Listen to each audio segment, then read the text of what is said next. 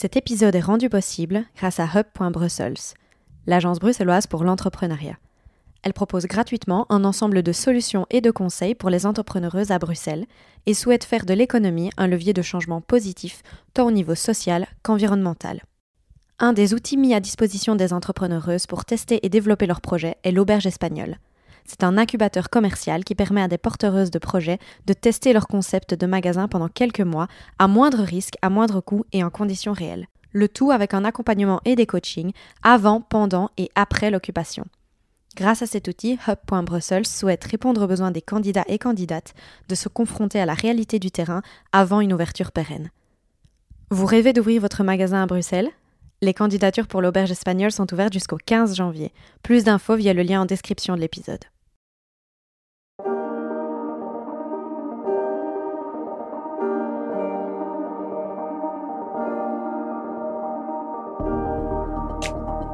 Parler du vivant pour sauver ce qu'il en reste, c'est l'ambition de notre génération.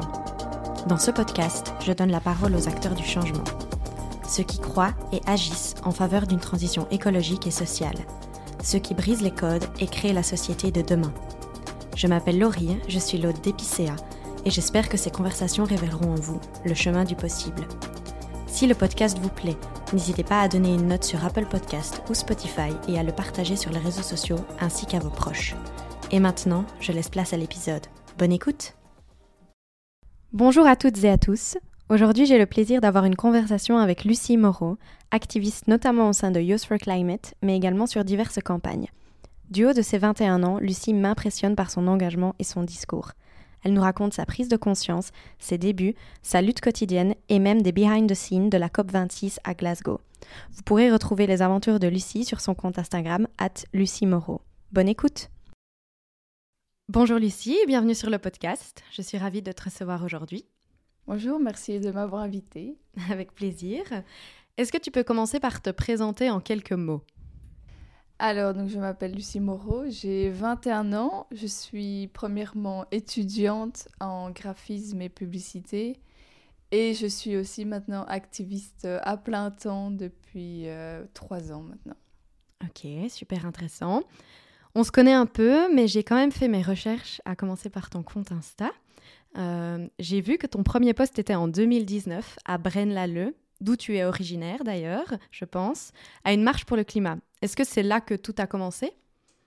C'est là que, en tout cas, mon activisme pour la justice climatique et sociale a commencé. Euh, donc c'est avec ma prof euh, d'histoire, on, voyait qu'il y avait les jeunes qui, se bougeaient dans les rues en Belgique tous les jeudis et on commençait à beaucoup en parler en classe et on s'est dit qu'on allait nous aussi organiser une marche. Euh, surtout l'organiser nous pour que ça fasse partie de, de l'école, d'un événement, d'une sortie scolaire. Et comme ça, tous les élèves euh, pouvaient venir et n'avaient pas d'excuses euh, de devoir rater les cours. Et donc voilà, dans la région de Braine-l'Alleud, avec d'autres écoles du coin, on a organisé cette marche. Et on a proposé à Youth for Climate de nous rejoindre car c'était un jeudi comme toutes leurs marches.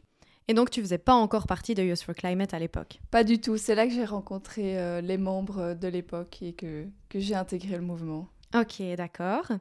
Et donc après, j'ai un peu scrollé ton Insta et donc il y avait des posts un peu plus aléatoires, on va dire, euh, même si c'est toujours des posts un peu engagés. Euh, et puis, euh, à partir de 2020, on voit que ça s'intensifie vraiment, que là, tu postes de plus en plus des photos de manifs et d'actions, notamment des manifs statiques pendant le Covid. Tu nous expliqueras après comment tu as pu gérer ça, enfin, comment vous avez géré ça à Youth for Climate, le Covid. Mais est-ce que tu peux, donc là, on a commencé, mais est-ce que tu peux nous raconter un peu ton parcours d'activiste? Donc là, je vois que ça commence en 2019, à la marche à Braine-l'Alleud. Et ensuite, qu'est-ce qui se passe? Voilà, donc j'ai commencé euh, précisément le 2 mai 2019 euh, avec cette marche. Et puis, euh, j'étais vraiment intéressée de rejoindre le mouvement. Le, fait d'être dans un groupe de, jeunes du même âge que moi, je me suis dit que ça allait me motiver et me donner de, l'énergie et de la force au cas où ça n'allait plus trop. Et c'est vraiment le cas. donc j'ai commencé à participer aux actions et aux événements qui, qui, qui découlait euh, des, des, semaines après. Et euh, j'ai vraiment été directement active, surtout qu'à l'époque où j'ai rejoint, la seule francophone, c'était Adélaïde Charlie. Donc on était deux à, gérer, disons, toute la partie francophone. Donc il y avait plein de choses à faire. Et donc j'étais directement dans le bain. Et puis après, elle est partie carrément au Brésil pour la COP 25. Donc elle m'a un peu passé le flambeau des francophones. Heureusement, il y en a d'autres qui ont rejoint. Et j'ai pu être accompagnée. Mais donc j'ai vraiment directement été dans le bain euh, du mouvement. Donc on est vraiment un mouvement national francophone et flamand. On parle tous en anglais euh, pour qu'il y ait l'équité. Et euh, voilà, donc directement plein d'actions, plein de projets, plein de campagnes. Super intéressant. Et donc du coup, tu as commencé, c'est là que tu as rencontré Adélaïde en fait, j'imagine. Ok, d'accord. Et donc elle, elle part au Brésil deux semaines ou une semaine, j'imagine, pour la COP 25 à l'époque. Non, elle est partie trois mois parce qu'elle est partie euh, en voilier. Donc elle a traversé toute l'Atlantique. Et puis euh, au milieu du voyage, ils ont appris que la COP était déplacée parce qu'elle était au Chili. Et euh, il y avait des manifestations à cette époque-là. Et du coup, elle a été déplacée à Madrid. Mais ils ont malgré tout continué le voyage en voilier jusqu'au Brésil, car ils avaient aussi un projet dans la forêt amazonienne. Et donc, ah, ils ont, une fois là-bas, ils ont participé à la COP de manière en ligne. Et puis, ils ont aussi fait leur projet euh, dans la forêt amazonienne. Mais du coup, elle est partie euh, 3-4 mois, quelque chose comme ça. Ok. Et donc, euh, elle, elle est étudiante à l'époque, j'imagine. Elle m'épose dans sa vie d'étudiante pendant 3 mois pour aller à une COP sur un autre continent. Et finalement, on lui dit que la COP est ici à côté. Oui, ça a été compliqué moralement comme, comme nouvelle. Mais heureusement, il y avait ce projet dans la forêt amazonienne qui lui a énormément appris parce qu'elle est vraiment revenue différente. On, voit qu'elle a beaucoup appris et qu'elle s'est rendue compte de plein de nouvelles choses. Et donc, euh, elle regrette pas du tout ce voyage, évidemment. Non, j'imagine, ça a dû être incroyable. Et donc, du coup, toi, tu reprends le flambeau et tu deviens un peu le leader de Youth for Climate euh, francophone, en tout cas pendant qu'elle n'est pas là. Et comment on fait pour gérer une asso euh, solo quand on a... Quel âge t'avais? Euh, je devais avoir 19 ans, quelque chose comme ça. Bon, après, j'étais pas du tout toute seule. Il y avait tout le mouvement euh, qui était là, mais c'est vrai que du côté francophone, il y avait beaucoup moins de monde. Et du coup, il fallait un peu courir à gauche et à droite euh, aux événements, parler à des conférences, à des débats dans des écoles.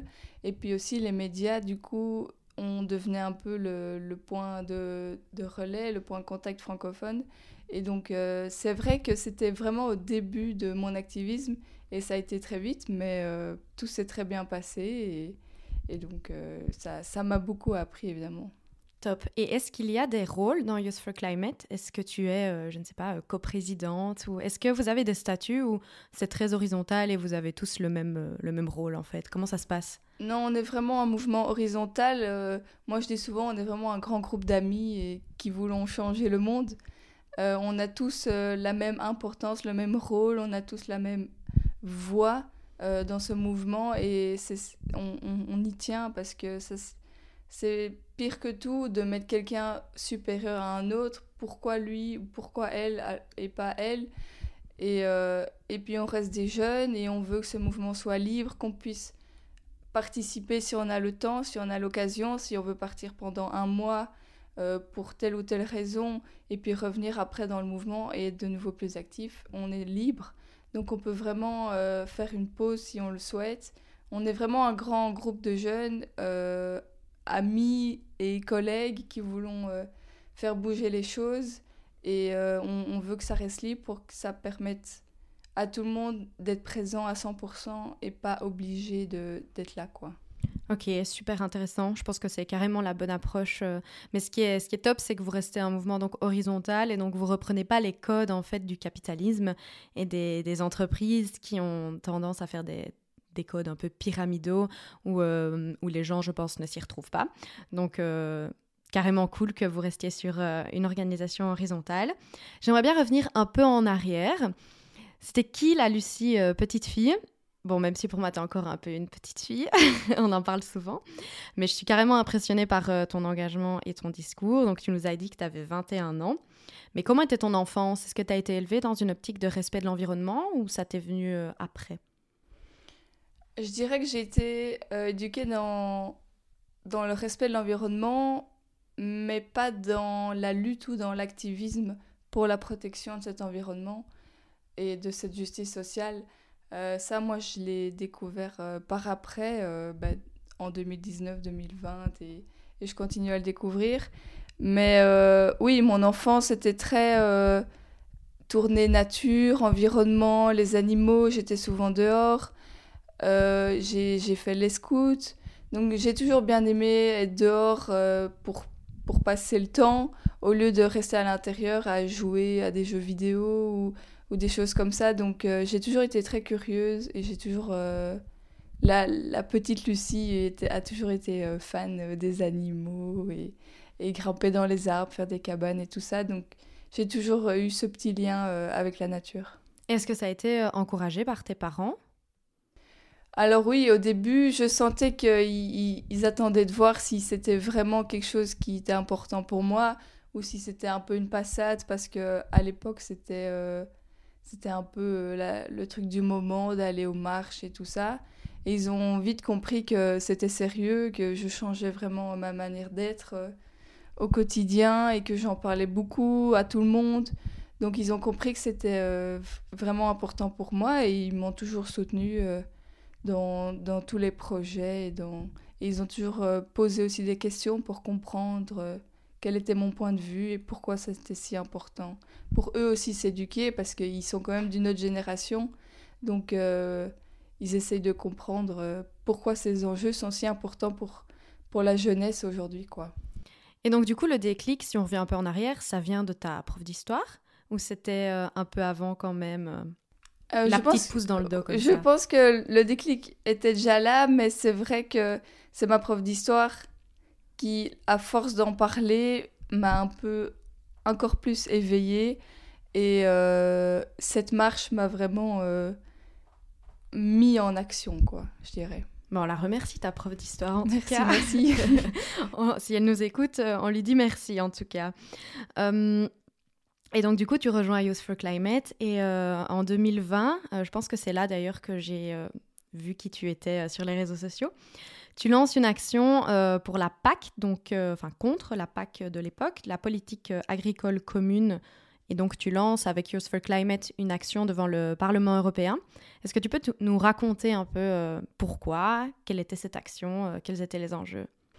Alors on a toujours, et encore maintenant, essayé de suivre l'agenda politique, surtout au niveau européen. Et ici, il y avait, euh, c'était un moment important parce que des votes allaient avoir lieu euh, pour cette PAC et il fallait absolument qu'elle ne passe pas. Et du coup, on a commencé à faire toute une, une campagne et des actions. Euh, toutes les semaines, on se, on se réunissait devant la Commission européenne pour montrer qu'on n'était pas d'accord avec ça et qu'il fallait éviter ce vote. Bon, malheureusement, il a déjà eu lieu et euh, pas dans le bon sens, mais euh, on essaye de faire des actions comme ça où on, montre que nous, on n'est pas d'accord et surtout, on essaye de prévenir le citoyen avant que le vote ait lieu, parce que généralement, les médias, eux, ils en parlent une fois que le vote a eu lieu, donc une fois que c'est trop tard. Et donc nous, on essaye d'en parler avant, d'éveiller les consciences et d'informer, parce que ce genre de, de vote, comme la PAC, le Mercosur, euh, la taxonomie, c'est des choses et des, des mots qu'on n'entend jamais euh, dans les médias ou au quotidien chez les citoyens. Donc, c'est trop caché, trop euh, enfermé dans, dans, les parlements, dans les conseils. Et nous, on essaye que ça soit plus visible, quoi. En tout cas, aussi avec nos actions donc là, tu as dit plein de mots que, que moi je comprends, donc euh, PAC, taxonomie, Mercosur. Est-ce que tu peux euh, définir déjà la PAC Donc euh, voilà, cette action que vous avez faite, c'est parce que vous n'étiez pas d'accord avec la politique agricole commune proposée. Mais qu'est-ce qu'elle avait de problématique déjà? Si tu t'en souviens. mais globalement, c'est juste que cette PAC met en avant les grosses entreprises agricoles au lieu de d'aider euh, les plus petits producteurs euh, et agriculteurs locaux. En gros, c'est ça. C'est ce dont je me souviens aussi. Et alors, est-ce que tu peux nous dire un mot sur euh, bah, Mercosur et la taxonomie? Alors, le Mercosur, aussi en, en, très gros, c'est un pacte entre l'Europe et quelques pays d'Amérique du Sud qu'on dit euh, c'est un peu un échange de voitures européennes contre de bœufs euh, d'Amérique latine. Et euh, ça, c'est clairement un non-sens d'importer en Europe de la viande alors qu'on a des très beaux producteurs en Belgique qu'on pourrait payer correctement pour avoir une bonne viande. Et ça n'a aucun sens d'envoyer nous aussi nos vieilles voitures qui polluent en Amérique latine, alors qu'eux aussi pourraient développer leur, leurs entreprises et leur, leur commerce plus local, quoi. Ok, super. ben merci. Ah oui, il restait la taxonomie, c'est ça? Alors la taxonomie, ça c'est un sujet très complexe. C'est à propos de l'énergie, donc avec le gaz et avec le nucléaire. Et donc ça c'était très important, surtout que c'était euh, juste avant euh, le début de la guerre en Ukraine et en Russie. Donc c'était déjà un sujet un peu complexe. Mais euh, nous, on voulait juste montrer qu'il il fallait bien réfléchir. On ne veut pas se positionner sur le nucléaire parce qu'on n'est pas tous d'accord. Et c'est un sujet très très complexe parce que de, même avant notre naissance, il y avait déjà des débats là-dessus. Euh, mais nous, on voulait juste euh, mettre euh, en lumière cette, cette loi, cette, ce vote, et montrer qu'il fallait bien réfléchir avant de voter. Oui, tout à fait. Mais c'était... Moi, j'ai participé avec vous à cette action et c'était, c'était très sympathique, même si finalement les retombées n'étaient pas incroyables, un peu comme d'habitude. Mais bon, on continue de se battre quand même. du coup, on a eu le, le Covid hein, en 2010... 2020 2020, il me semble. Fin 2019, début 2020 en Belgique. Et donc ce poteau-là, le Covid, il a un peu mis les plans euh, de manif et d'action par terre. Et comment vous avez géré cela euh, entre activistes?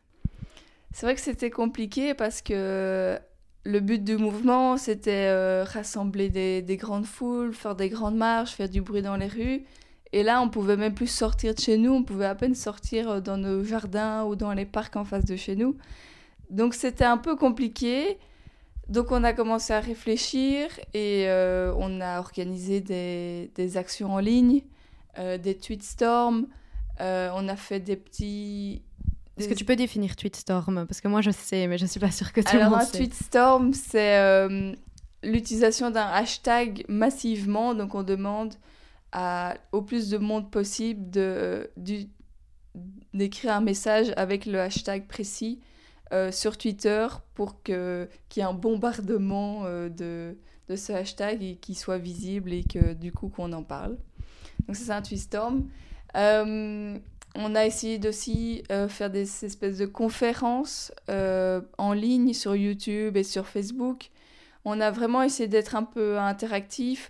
On a même organisé des apéros en ligne les vendredis après-midi pour un peu faire référence aux marches euh, qu'il y avait toutes les semaines. Donc on a aussi, on a vraiment essayé d'un peu se réinventer, mais c'est clair que c'était pas facile parce que c'était pas une période facile non plus euh, mentalement. Euh, et puis quand le Covid s'est un peu calmé, on a commencé à reprendre des actions, mais seulement entre nous, sans appeler, sans appeler le citoyen à, nous rejoindre, pour être sûr de respecter les distances et de bien garder le masque. Et donc c'était beaucoup de de complications et on était beaucoup moins nombreux, donc on essayait de faire des choses plus visuelles, plus, plus impactantes, mais c'est vrai que c'était pas facile.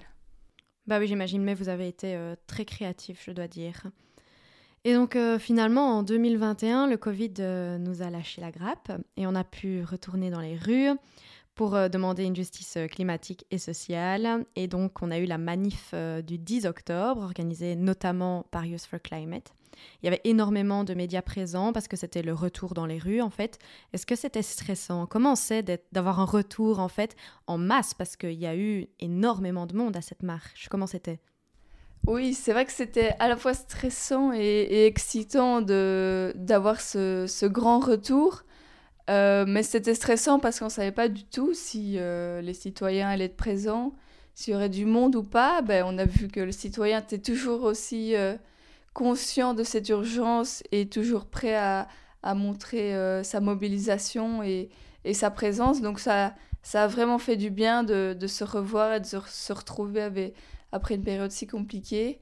Mais c'est vrai que c'était un peu stressant les jours avant et le jour même, juste avant la marche. On stressait un peu, mais on a tout de suite eu un grand sourire quand on a vu toute la foule arriver et crier dans la rue.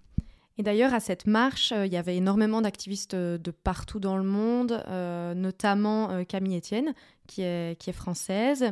Et on voit d'ailleurs beaucoup de, photos de toi avec bah, Adélaïde, qui est, finalement ton amie, je pense, et Camille Etienne. Et du coup, je me demandais comment ça se passe la relation entre activistes?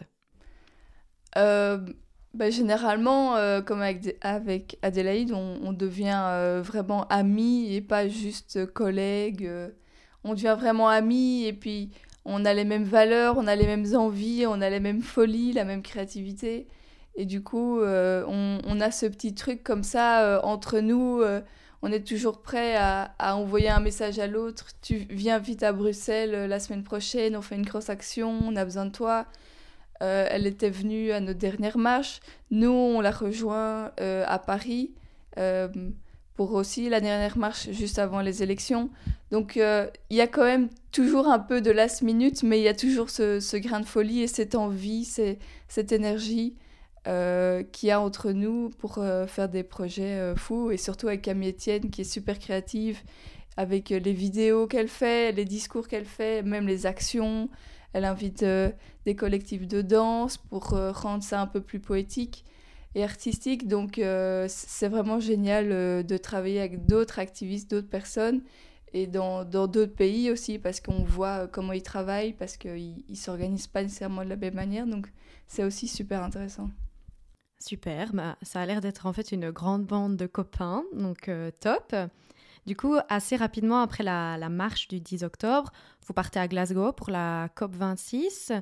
Euh, est-ce que déjà tu peux nous expliquer en quoi ça consiste la COP26 Alors, euh, chaque année, donc il y a une COP, c'est euh, deux semaines dans, dans, une ville précise qui change chaque année, où tous les pays du monde se rejoignent et sont censés parler climat et urgence euh, pendant deux semaines et avancer, trouver des solutions, mettre des nouveaux objectifs en place. Et donc euh, l'année passée, c'était à Glasgow, la COP 26, donc la 26e. Euh, et ça faisait deux ans qu'il n'y en avait plus, puisqu'il n'y a pas eu pendant le Covid. Ok, et donc du coup, toi tu pars avec qui? Raconte-nous un peu donc comment ça se passe, comment vous y allez Alors, à Youth for Climate, on a réussi à avoir 10 badges donc faire une délégation de 10 personnes, ce qui est quand même beaucoup parce que c'est pas facile d'avoir des badges.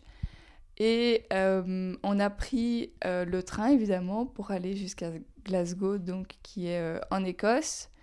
On a pris un train un peu spécial, c'est un train qui s'appelait Rail to the COP, donc en rail jusqu'à la COP.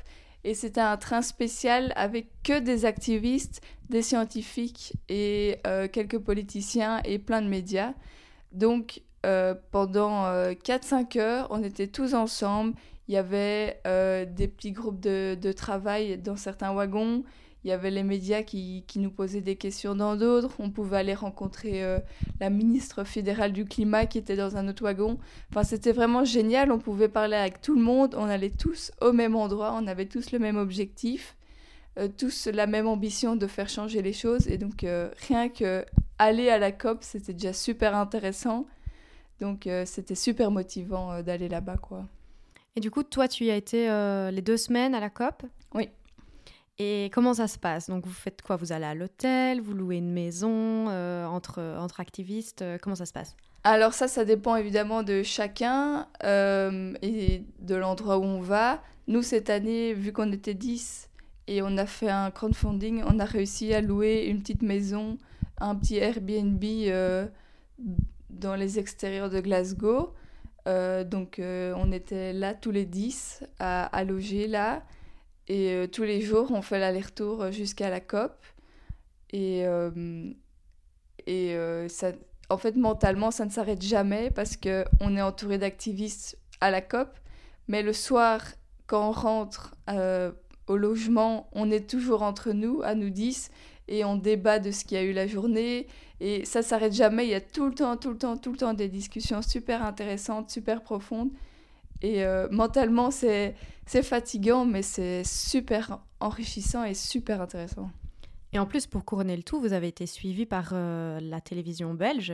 Comment ça se passe, ça, d'être suivi par la télé pendant autant de temps? Est-ce que c'est pas un peu oppressant? Oui, c'est vrai que la première semaine, il y avait une équipe euh, de la RTBF qui était là, euh, qui, qui, nous filmait, qui faisait un petit reportage sur la délégation belge à la COP.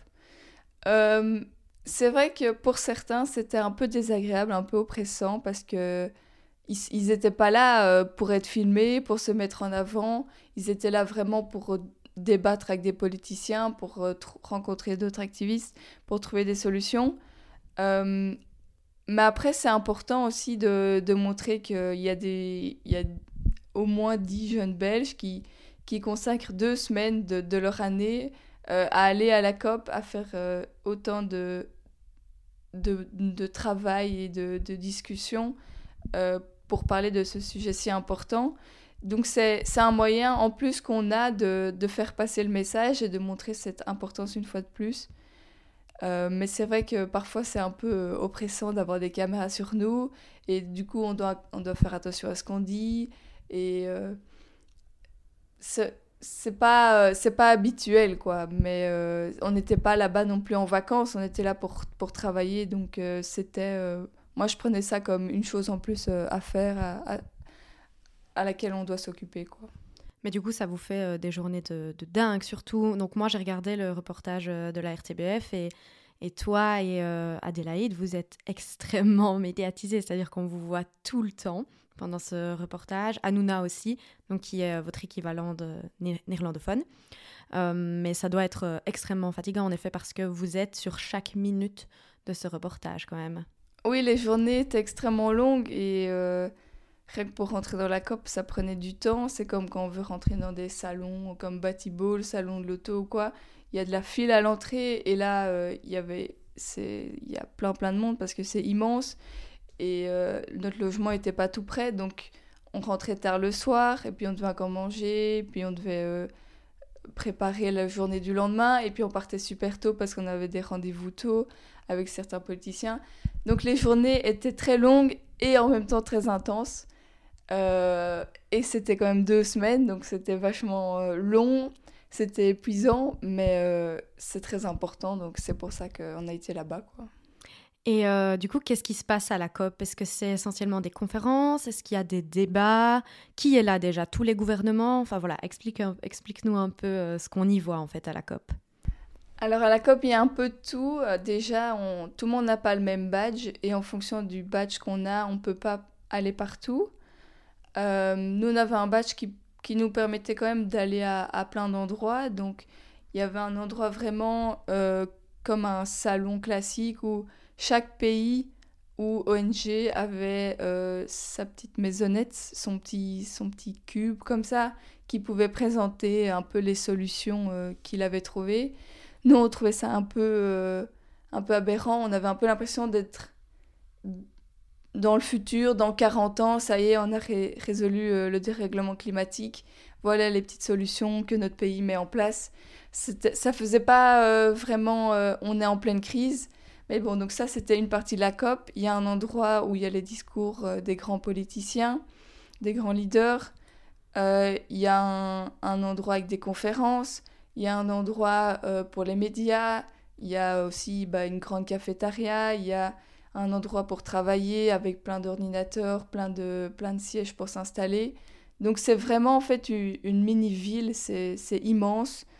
Et euh, le fait que ça soit comme ça que dans des bâtiments euh, tout faits avec des grosses LED, ça fatigue encore plus parce qu'on ne voit pas la lumière du jour, on est tout le temps, tout le temps à l'intérieur et euh, on voit pas le temps passer et quand on sort on, voit qu'il fait nuit. En plus c'est en, en hiver c'est euh, en Écosse. Donc euh, les journées étaient déjà courtes de base. Donc euh, ça aussi c'est un facteur un peu épuisant. Mais il y a vraiment il y a tout à la COP. C'est vraiment une, une mini ville mais ce qu'il y a surtout c'est qu'on peut rencontrer des activistes et des personnes du monde entier. Et ce qui est génial c'est que toutes les personnes logiquement, qui sont à la COP, c'est des personnes qui sont consciente de cette, de cette crise climatique et sociale. Et donc, quelle que soit la personne qu'on croise dans le couloir, on peut l'arrêter et commencer à lui parler et on peut partir dans un débat euh, qui dure des heures et qui peut être euh, super intéressant. Mais donc tu disais tout le monde est conscientisé, mis à part peut-être euh, nos politiciens. D'ailleurs, vous avez rencontré à la COP, enfin vous avez pu discuter avec notre Premier ministre, donc Alexander De Croo. La RTBF n'a pas montré cette, cette entrevue parce que euh, vous ne vouliez pas, ou Monsieur De Croo, je ne sais pas, la presse à l'intérieur euh, de la salle. Est-ce que tu peux nous expliquer un peu ce qui s'est passé dans cette salle? Parce qu'on a pu comprendre dans les images après que c'était pas hyper positif vu vos têtes en sortant. Oui, voilà, donc on a eu la chance de rencontrer euh, nos ministres du climat et aussi notre Premier ministre. C'est important pour nous de le rencontrer. C'était disons, une rencontre un peu informelle. Euh, c'est pour ça qu'on voulait pas que les médias soient là, aussi bien, surtout lui, mais nous aussi. Et euh, c'est vrai qu'il y a eu quelques frustrations parce qu'il a été euh, honnête avec nous. Donc il y a eu quelques frustrations et c'était pas toujours facile à entendre. et puis lui, il est Premier ministre, donc il est il est un peu coincé parfois euh, dans son rôle de Premier ministre. Il peut pas toujours prendre position. Il doit euh, avoir le même avis que tout son gouvernement, même s'il est Premier ministre et qu'il peut pousser certaines choses. Il est parfois un peu coincé et donc euh, c'était frustrant. Mais c'était frustrant parce qu'il a été super honnête avec nous, quoi. Oui, il aurait pu vous mentir, en effet. Au moins, il a été honnête. Mais qu'est-ce qu'on ressent après ça? Est-ce qu'on est en colère? Est-ce qu'on est, est, qu'on est anxieux? Est-ce qu'on est triste? Comment vous étiez après cette entrevue qui s'est pas super bien passée? Alors, on n'a pas tous euh, le même type de réaction. Évidemment, dans le mouvement, il y en a qui restent un peu plus calmes, il y en a qui, qui partent dans leur coin. Euh, mais je pense qu'on était tous, euh, je ne vais pas dire déçus parce qu'on on, s'y attendait mais euh, c'est pas facile d'entendre parce qu'on on suppose toujours les choses, mais quand on les entend, ça, ça, ça refrappe un petit coup sur le clou en se disant Ah oui, c'est, c'est vraiment vrai, on, on se fait pas euh, juste des idées, on n'a pas juste l'impression que. Ça rend les choses réelles en fait. Voilà, c'est, c'est un petit coup de réalité. Euh, dans la face et c'est pas toujours très agréable quoi mais ça c'est vraiment la COP on a une réunion comme ça avec le Premier ministre extrêmement frustrante. Et puis après, cinq minutes après, dans le couloir, on croise euh, un activiste, une activiste de quelque part dans le monde qui nous raconte son histoire. Et ça, ça donne plein d'espoir, plein de joie. Et donc ça, c'est la... ça, c'est vraiment la COP, c'est des montagnes russes d'émotions. C'est un peu euh, trois ans d'activisme en, deux semaines. Euh, il y a des, des espoirs, des désespoirs tout le temps. Et donc ça aussi, c'était un facteur un peu fatigant. Euh, parce que le côté émotif était euh, très fort, quoi. Et euh, comment se positionne la Belgique? Donc à la COP, vous avez pu entendre différents gouvernements dire ce qu'ils allaient faire pour mitiger ou en tout cas solutionner peut-être la crise climatique et sociale. C'est comment en Belgique par rapport au reste? Ben, En arrivant à la COP, ils n'avaient pas encore de plan. Donc voilà, je pense que ça résume... ça montre leur intérêt. Ça résume un peu tout. Et euh, il a juste écrit un beau discours, euh, et encore, qu'on a réussi un peu à, à, démonter. Mais euh, non, c'est pas. On n'est on pas, pas du tout un bon élève sur le plan climatique. Et c'est important de le rappeler, je pense, parce que les, les, citoyens, de manière générale, ont une tendance fâcheuse à rejeter la faute sur l'autre, typiquement dans, au pays du Sud, alors que clairement, nous les Belges, on est on n'est pas des bons exemples et notre gouvernement n'en est pas un non plus, c'est clair. Euh, du coup, un dernier point que je voulais aborder euh, avec toi et qui selon moi est assez important, c'est le côté blanc de l'activisme environnemental en Belgique. Je pense que tu en es tout à fait consciente. On voit bien que dans les assos tels que Youth for Climate, il n'y a pas beaucoup de diversité. Qu'est-ce que tu en penses et qu'est-ce que vous faites pour être plus inclusif dans vos revendications? Oui, c'est vrai que euh, nous-mêmes, on le remarque, qu'on on est un peu tous du même style social, on vient un peu tous du même monde, si je peux dire. Et euh, on essaye euh, de travailler là-dessus. avec le mouvement en interne, on, participe à des formations, à des trainings pour, pour apprendre à être plus inclusif, pour comprendre le mieux possible. Mais c'est vrai que c'est pas facile d'avoir, de, de recruter, disons, euh, des personnes de tous niveaux sociaux, de, de toute culture, de toute, toute religion, de, de, de toute origine. C'est compliqué, surtout que vu que le mouvement est déjà formé et on voit que c'est vraiment un style de jeu en particulier, c'est compliqué de, de faire euh, venir euh, de nouvelles personnes. Mais on essaye vraiment de, de travailler sur ça. donc en interne, mais aussi en externe, en participant aux manifestations, euh, qui, qui, qui, dit ça. Donc on participe euh, au mouvement, euh, aux manifestations contre le racisme, on participe aux manifestations pour le droit des femmes. On essaye d'être vraiment inclusif dans, dans, nos, dans nos discours. On essaye de, vraiment montrer qu'on est présent et qu'on supporte aussi les autres mouvements. Oui, d'ailleurs, à la dernière manif pour le climat, vous avez invité plusieurs activistes antiracisme, à parler, mais aussi euh, des assos qui luttent pour la régularisation des personnes sans papier. Donc euh, personnellement, je trouve ça super pertinent puisqu'on sait qu'actuellement, les plus touchés par la crise climatique sont les pays du Sud et les populations les plus précaires. Mais du coup, c'est de là que vient ce nouveau souffle dans l'activisme. C'est du fait que vous avez pris conscience et que vous voulez être plus inclusif, j'imagine. Oui, voilà, au tout, tout, tout début, on, on sortait dans les rues et on parlait climat, on parlait CO2, on parlait des arbres. Maintenant, on a changé notre discours et on dit crise climatique et, sociale, on dit justice climatique et sociale. On, on essaye vraiment d'intégrer ce, côté social euh, dans nos discours et dans nos actes et dans nos actions euh, parce qu'on a compris euh, avec le temps, malheureusement, que, que tout ça est lié. Et on a fait des marches avec les Gilets jaunes et, et d'autres associations pour montrer que c'est tous ensemble qu'on va devoir aller vers ce, changement, qu'on va devoir créer ce, ce, nouveau monde. Et donc, euh, on essaye, on essaye d'intégrer, d'intégrer tout ça.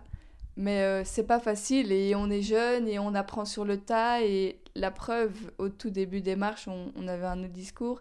Ici, trois ans après, on a ce discours-ci. Si ça se trouve, il va, et j'espère, il va encore évoluer dans le bon sens et on va encore prendre conscience de nouvelles choses et on va devoir et on va inclure de plus en plus euh, de luttes et, de mouvements et de personnes. Mais euh, on, apprend continuellement et on fait sûrement des erreurs, mais on, fait du mieux qu'on peut et on essaie d'être le plus inclusif possible. Super. Euh, c'est quoi l'actualité de Youth for Climate et de, de ta vie d'activiste? C'est sur quoi vous bossez actuellement? Alors, pour l'instant, avec le mouvement, ça commence un peu à se calmer parce qu'on approche des examens. Donc, euh, on reste quand même euh, des jeunes, euh, des étudiants. On a en moyenne 20 ans, donc on est entre la fin des secondaires et, les, les, études pour ceux qui en font. Donc on, là, on commence un peu à mettre sur pause, mais on, on essaye de suivre un maximum l'actualité des autres mouvements dans, dans les autres pays.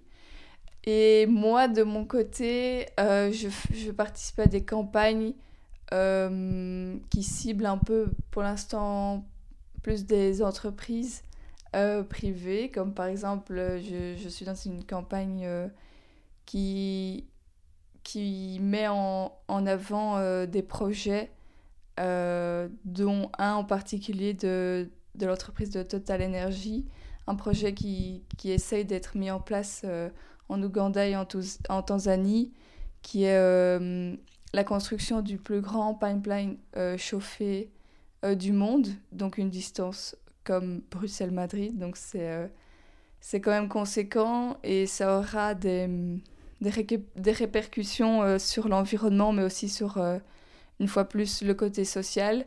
Donc moi, je, je, mets beaucoup de temps pour l'instant dans ça, parce qu'il faut éviter que ce projet se mette en place. D'ailleurs, on va le nommer hein, pour que les gens soient au courant. Donc, il s'agit du projet ECOP euh, monté et créé par, euh, par Total et qui, euh, on l'espère, ne verra jamais le jour. Alors, on en a peu parlé, mais tu es aussi étudiante, tu viens de le rappeler. C'est quoi le futur que tu envisages bah, pour toi professionnellement, pour Lucie, mais aussi dans l'activisme? Comment tu comptes mêler les deux par la suite? C'est quoi les projets quoi? Alors je vais essayer de, de trouver un, un métier qui, qui me permet soit de continuer mon activisme, soit de carrément mettre mon activisme dans mon métier euh, au quotidien. Euh, moi, j'ai fait des études donc, de publicité et graphisme et j'aime beaucoup tout ce qui est communication.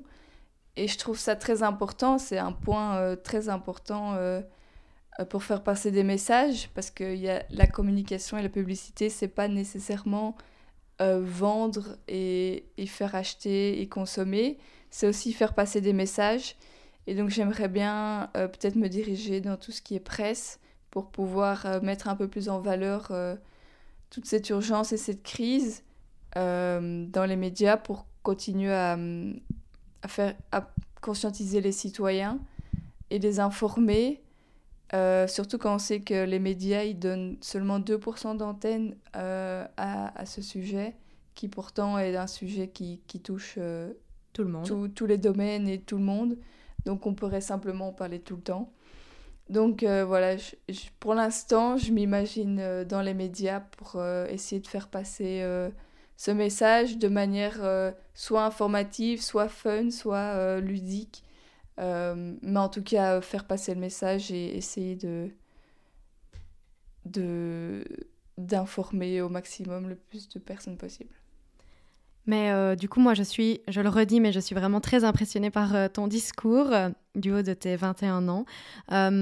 comment ça se passe avec, avec tes amis qui sont pas aussi, peut-être pas aussi conscientisés que toi, avec ton entourage Comment ça se passe? J'imagine que tout le monde ne tient pas le même discours que toi, sinon je, je, ne vis pas au même endroit. Oui, alors, bah, par la force des choses, mes, mes amitiés se sont un peu triées naturellement. Euh, et j'ai presque plus que des amis qui ont exactement les mêmes valeurs que moi, en tout cas les mêmes principes, et euh, qui essayent d'adopter le même style de mode de vie. Après, évidemment, on a tous euh, notre, notre vitesse d'engagement et notre force d'engagement. Tout le monde n'est pas engagé comme moi, évidemment. mais niveau amitié, j'ai presque donc plus que ça, euh, j'ai très peu d'amis qui vont vraiment à l'encontre de mes valeurs. Je pense même que j'en ai pas. Même si de temps en temps, ça me fait du bien d'être avec des personnes, pas qui vont contre mes valeurs, mais qui, qui vivent vraiment euh, pas du tout pour ça et avec ça. Et ça me permet de, de, passer du temps avec eux de temps en temps et juste euh, penser à autre chose. Même si je veux et et ça reste tout le temps dans ma tête, ça fait quand même du, du bien de, de, parfois parler d'autres choses et d'être jeune, disons, euh, même si il faut jamais euh, oublier euh, cette crise climatique et sociale, et toujours la garder dans un coin de sa tête. Et bah, la famille, bah, on garde la famille qu'on a, évidemment, on fait pas le tri dans sa famille, mais ils, ils, me suivent tous, ils ont tous les, les mêmes valeurs aussi comme mes amis que moi. Et euh, ils, ils, me, ils me poussent vers le haut et ils me soutiennent. Donc, euh, niveau relation, euh, tout, tout, se passe bien. Et qu'est-ce que tu dirais aux personnes peut-être un peu moins conscientisées que toi Comment est-ce que tu les encouragerais à, à s'engager, à peut-être, à peut-être rejoindre Youth for Climate voilà. Qu'est-ce que tu leur dirais pour qu'ils sautent le pas? Alors, il faut savoir que il y a des millions de formes d'engagement. Euh, on peut déjà simplement s'engager dans sa manière donc de consommer, euh, dans la manière de se déplacer, dans ses activités, dans ses loisirs. Euh, simplement discuter avec les autres, échanger, s'informer. on n'est pas obligé d'être comme moi, être plus activiste qu'étudiante, passer des journées à, s'informer, à écrire des discours, à organiser des actions. Évidemment, on sait très bien que, que c'est un privilège de pouvoir faire ça, d'avoir le temps de faire tout ça. Mais euh, il y a toujours moyen de s'engager et euh, dans tous les métiers, dans toutes les études, dans toutes les passions, il y a toujours moyen de, de lier ça avec euh, cette crise climatique et sociale il y a toujours moyen de faire passer des messages, aussi bien dans l'art que, que dans les discours, que... Enfin, la preuve, Camille Etienne qui fait des actions devant le siège de Total avec un groupe de danseuses qui dansent comme ça devant, le, devant une grande tour. Il y a toujours moyen de, de trouver un moyen de faire euh, passer euh, le message. Donc, euh, moi, je, moi, je dirais de, de s'informer, de prendre conscience et essayer de trouver un, un petit point qui, qui, est plus important pour nous, comme la défense des animaux, la défense de certains territoires, ou... Enfin, il y a toujours moyen de, de, trouver un petit point de raccroche qui, qui nous tient plus à cœur et qu'on peut essayer de, de défendre mieux. Bah écoute, euh, merci beaucoup. Je crois qu'on va clôturer là-dessus parce que c'était très inspirant. Merci beaucoup Lucie et euh, à bientôt. Merci. J'espère que cet épisode vous a plu. Si c'est le cas, n'oubliez pas de vous abonner au podcast. Si vous voulez réagir à nos propos, la section commentaires est faite pour cela. Ou alors, vous pouvez me retrouver sur Instagram sous le pseudo at goodmorninglow. On se retrouve dans deux semaines pour un prochain épisode d'Épicéa et d'ici là, prenez soin de vous.